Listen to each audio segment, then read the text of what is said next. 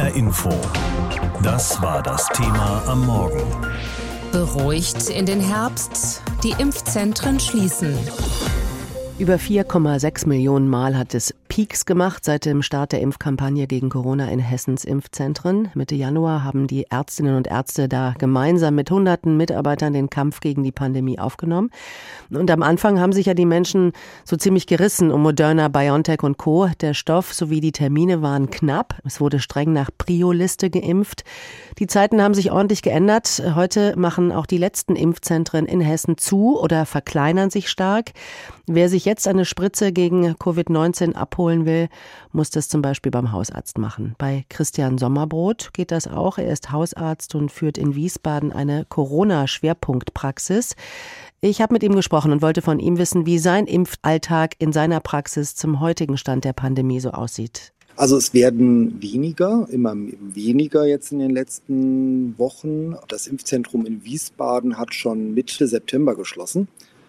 Und dadurch ist in den Praxen eigentlich nicht oder nur ganz wenig mehr Aufwand gekommen, so dass tatsächlich das Impfgeschäft oder eine gewisse Impfmüdigkeit in dem Herbst zu verzeichnen ist. Das ist ja ganz interessant. Also die Impfzentren sind schon zu, aber bei Ihnen kommen nicht unbedingt mehr Leute. Kommen denn noch Menschen zum Impfen? Und wenn ja, was sind das für welche? Junge, alte, Skeptiker? Wer kommt so? Ach, es kommt eigentlich querbeet alles. Es sind vor allen Dingen viele Leute dabei, die sich bisher nicht aufraffen konnten, die äh, abgewartet haben, die ängstlich waren, die noch ein bestimmten Informationsbedarf haben, sind aber auch durchaus einige dabei, die sich eigentlich nicht impfen wollen und jetzt aus Sorge vor 2G sich impfen lassen. Aber im Großen und Ganzen sind es mehr jüngere Leute.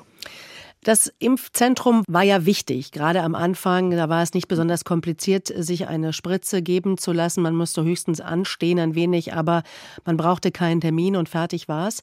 Also, das war ein sehr, wie wir sagen, niederschwelliges Angebot zur Corona-Schutzimpfung. Bei Ihnen und Ihren Kolleginnen und Kollegen, da muss man natürlich erstmal anrufen. Man muss durchkommen, man muss sich einen Termin mhm. geben lassen. Könnte die Impfkampagne jetzt doch noch schleppender verlaufen, dadurch, dass diese großen Zentren zumachen oder jetzt schließen oder schon geschlossen sind? Also die Impfzentren haben ja von Anfang an auch erstmal mit Terminen gearbeitet. Es war sehr wenig Impfstoff da. Die Patienten haben auch in Portalen und in Anmeldungen festgehangen. Es wurde ja erst gegen Ende eigentlich auch mit dem Einstieg der Hausärzte so viel Impfstoff frei, dass es möglich war, dass die Impfzentren auch ohne Termin Impfungen anbieten konnten. Jetzt in den letzten Wochen haben auch viele Praxen ohne Termin Impfungen angeboten. Also das Impfangebot ist nach wie vor sehr niederschwellig. Die die Impfzentren waren vor allen Dingen wichtig, um schnell die Hochrisikogruppen durchzuimpfen. Sie haben es eben erzählt, Sie und Ihr Team müssen natürlich auch den ein oder anderen Zweifel vielleicht noch beseitigen. Sie haben es mit Impfzweiflern zu tun, mit Leuten, die sich Sorgen machen, dass sie sonst abgehängt werden in Sachen 2G. Aber müssen wir am Ende vielleicht doch noch einen deutlich härteren Weg gehen, wenn es um die Impfung geht. Also ich schaue zum Beispiel nach Italien. Mhm. Wer da keinen grünen Pass hat, also nicht 3G ist, der darf auch nicht mehr zur Arbeit. Und äh, Geld es dann auch keins mehr. Und das hat natürlich auch schon gefruchtet. Die Italienerinnen und Italiener mhm. lassen sich impfen. Frankreich hat auch ganz ähnliche Erfahrungen gemacht mit strengeren Regeln. Brauchen wir das auch in Deutschland? Also wir haben bisher eigentlich den Weg, strengere Regeln einzuschlagen, gemieden. Wir setzen da eigentlich eher auf Überzeugungskraft letztendlich muss man sagen, dass wir auch in Deutschland die Zahlen nicht genau haben. Also wir haben Stand jetzt knapp 64, 65 Prozent vollständig Geimpfte und es könnten noch ein paar Prozent mehr sein, die bei den Meldungen hinten runtergefallen sind.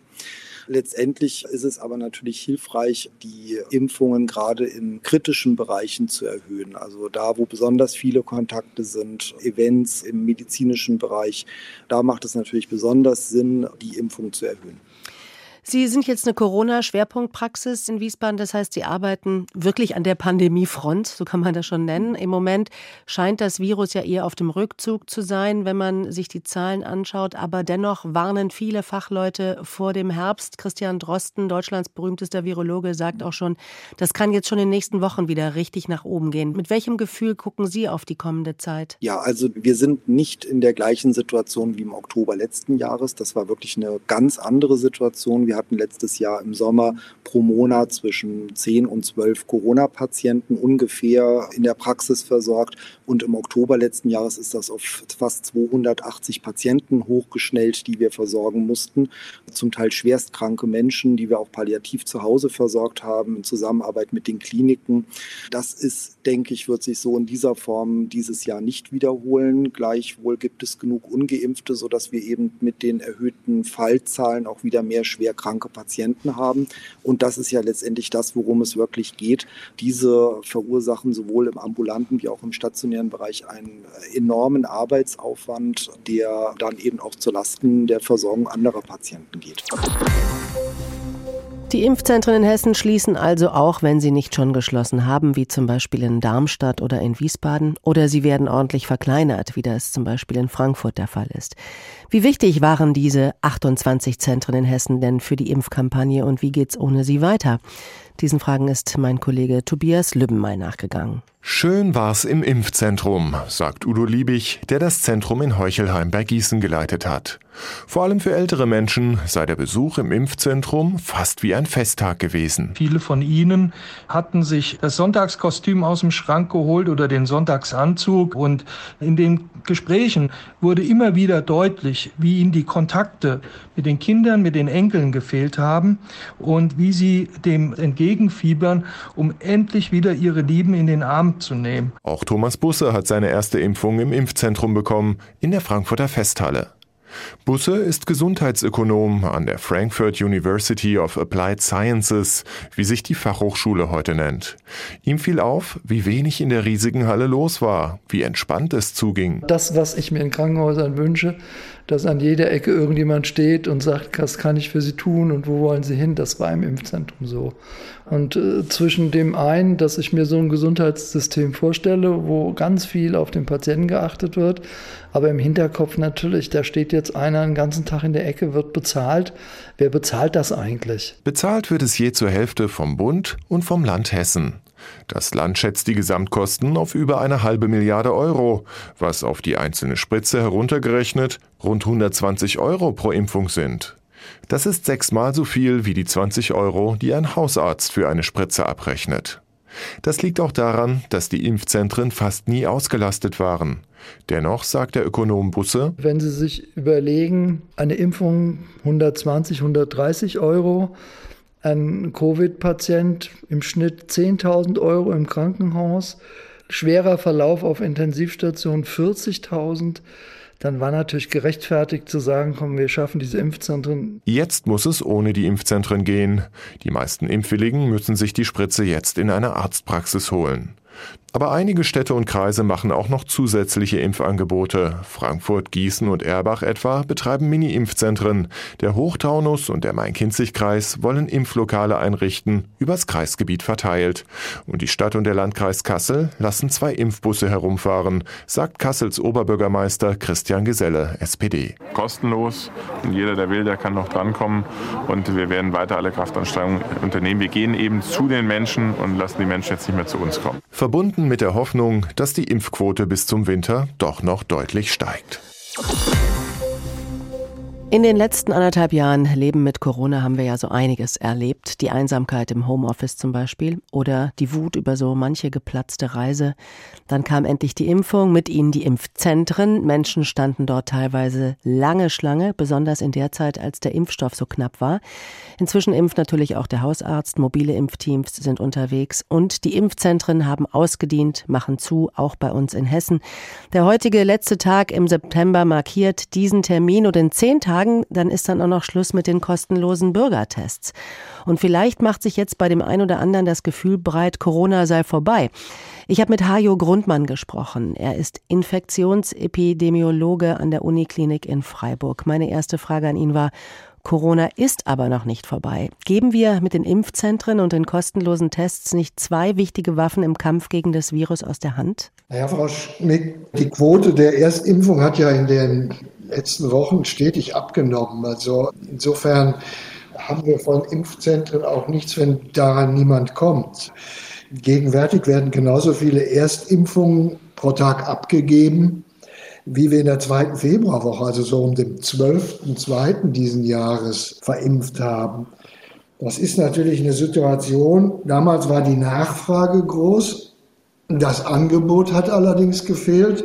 Jetzt hat sich die Situation genau umgekehrt.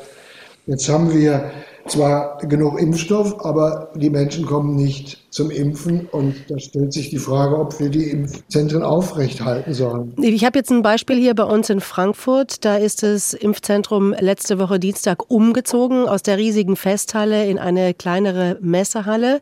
Da wird also im kleinen Rahmen weiter geimpft. Und, so wurde mir zugetragen, da bilden sich schon Schlangen. Da gibt es also schon noch Bedarf, oder? Ja, bei uns hat sich das sehr verringert. Also wir haben jetzt gestern 450 Impfungen hier in drei Landkreisen verimpft. Das ist über diese Kreisimpfzentren, die tatsächlich heute zum letzten Mal geöffnet haben. Und das sind natürlich Zahlen, die auch grundsätzlich natürlich die Hausärzte und Betriebsärzte denen abnehmen können. Insofern wäre das vielleicht sinnvoll, die Impfzentren vorzuhalten, sollte nochmal ein Ruck durch die Bevölkerung gehen. Und wenn nochmal die Welle zu, im, im Herbst, die zu erwarten ist, zu Beunruhigungen führt, Allerdings unter den gegenwärtigen Bedingungen sehe ich diese Impfzentren eher als einen Luxus. Mhm. Schauen wir mal auf die Impfquote und was vielleicht auf uns zukommt. Also die Quote ist längst nicht so hoch, wie es die Expertinnen und Experten gerne hätten. Und auch wenn wir auf das Infektionsgeschehen zurzeit schauen und sich das leicht beruhigt hat, der Virologe Christian Drosten, der spricht da von einem vorübergehenden Phänomen und sagt auch ganz klar, die Herbst-Winterwelle kommt und es könnte auch schon im Oktober richtig losgehen. Lehnen wir uns ein bisschen zu früh zurück? Naja, selbstverständlich, denn wenn wir die Zahlen genau anschauen, diejenigen, die sich jetzt bereits geimpft haben und diejenigen, die die Infektion durchgemacht haben, dann sehen diese Zahlen noch lange nicht beruhigend aus, denn dann sind wir erst bei der Halbzeit. Dann haben wir so viel Fallzahlen hinter uns wie die, die wir noch erwarten werden, weil wir davon ausgehen müssen, dass mit biologischer Notwendigkeit jeder, der sich nicht impft, auch irgendwann mit dem Virus sich exponieren wird und darauf dann natürlich mit seinem eigenen Immunsystem reagieren muss. Also bleibt das Virus nach wie vor gefährlich und könnte uns noch eine harte Zeit bereiten? Ja, Halbzeit bedeutet, wir werden noch mal genauso viele Fälle sehen in der Zukunft, wie wir sie bis jetzt gesehen haben. Das muss nicht bedeuten, dass das auch dann in 20 Monaten zu Ende ist. Wir erwarten das eher, dass die Wellen, die jetzt auf uns zukommen, eher gedämpftere Wellen sind. Und wir befürchten eigentlich nicht mehr, dass die Krankenhäuser, also das ist jetzt eine eine optimistische Sicht. Ich befürchte jetzt nicht, dass die Versorgungssicherheit nochmals genauso geprüft wird wie bei der ersten, zweiten, ja, vielleicht auch bei der dritten Welle.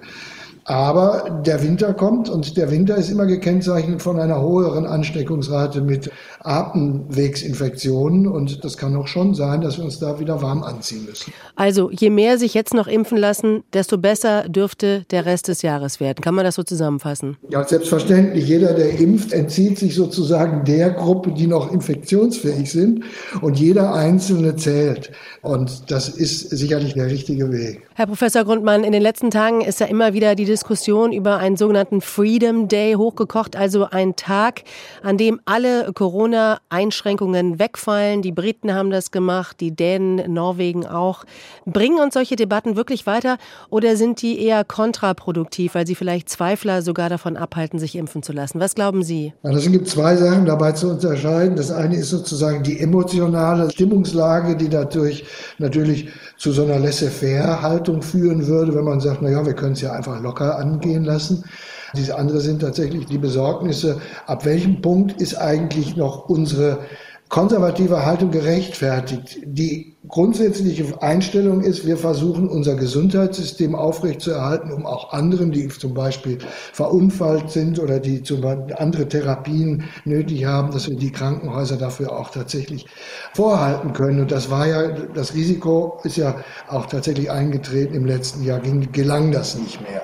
Und wenn man diese Zielgröße im Auge behält, äh, wird sicherlich einen Tag geben, wo man sagen kann, naja, wir brauchen uns da jetzt keine Sorgen mehr machen. Die Krankenhäuser werden das stemmen können. Das Risiko ist jetzt nur noch eine persönliche Schicksalsfrage. Müssen wir grundsätzlich lernen, mit Corona zu leben, weil das Virus wird uns ja wahrscheinlich so ganz niemals mehr verlassen, oder? So ganz wird uns das nicht verlassen, zumal auch die Herdenimmunität, die wir brauchen, um eine Eliminierung oder eine Eradikation dieser Infektionskrankheit zu erwirken, der liegt so hoch, dass wir das auch bei einer sehr hohen Impfquote nicht erreichen werden. Das bedeutet, das Virus wird sich in Wellen immer wieder zeigen und es wird auch keinen auslassen. Irgendwann in den nächsten drei, vier, fünf, vielleicht zehn Jahren wird jeder mal mit dem Virus konfrontiert werden und dann sind die besser dran, die geimpft sind bzw. ihr Immunsystem trainiert haben. HR Info. Das Thema. Wer es hört, hat mehr zu sagen.